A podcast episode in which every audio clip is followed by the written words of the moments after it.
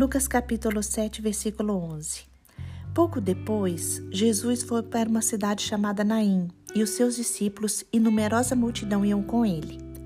Ao aproximar-se do portão da cidade, eis que saía o enterro do filho único de uma viúva, e grande multidão da cidade ia com ela. Ao vê-la, o Senhor se compadeceu dela e lhe disse: Não chore. Chegando-se, tocou no caixão, e os que estavam carregando pararam. Então Jesus disse: Jovem, eu ordeno a você, levante-se. O que estava morto sentou-se e passou a falar, e Jesus o restituiu à sua mãe.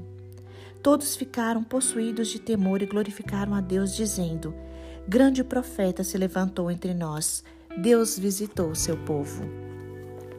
Irmãos, este é um tema muito atual.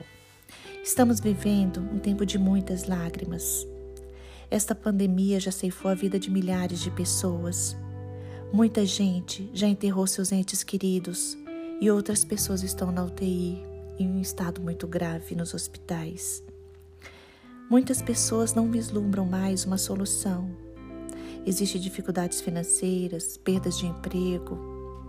Parece um momento de dor, de choro, de lágrimas para a nossa geração.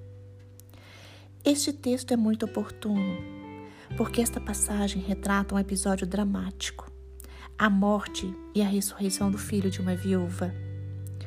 A mulher aqui é uma viúva desconhecida. Nem seu nome, nem o nome do filho são mencionados.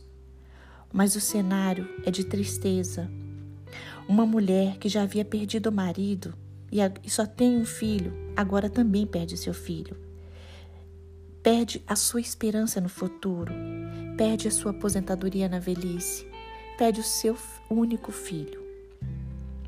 Esta mulher caminha para sepultar este, filho. Ela está cercada por uma grande multidão. Eles estão saindo de Naim. Mas uma outra multidão está entrando na cidade. E essa multidão é liderada por Jesus Cristo. A caravana que sai da cidade era uma caravana de morte, mas a caravana que entrava na cidade era a caravana da vida. Jesus estava destinado a morrer e o filho único da viúva estava destinado a viver.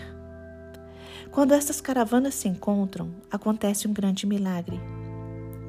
Por isso, irmãos, quando achamos que não temos mais saída, quando achamos que não há mais esperança, quando achamos que chegamos ao fim da linha, Jesus entra na nossa história, realiza um milagre e muda a nossa sorte.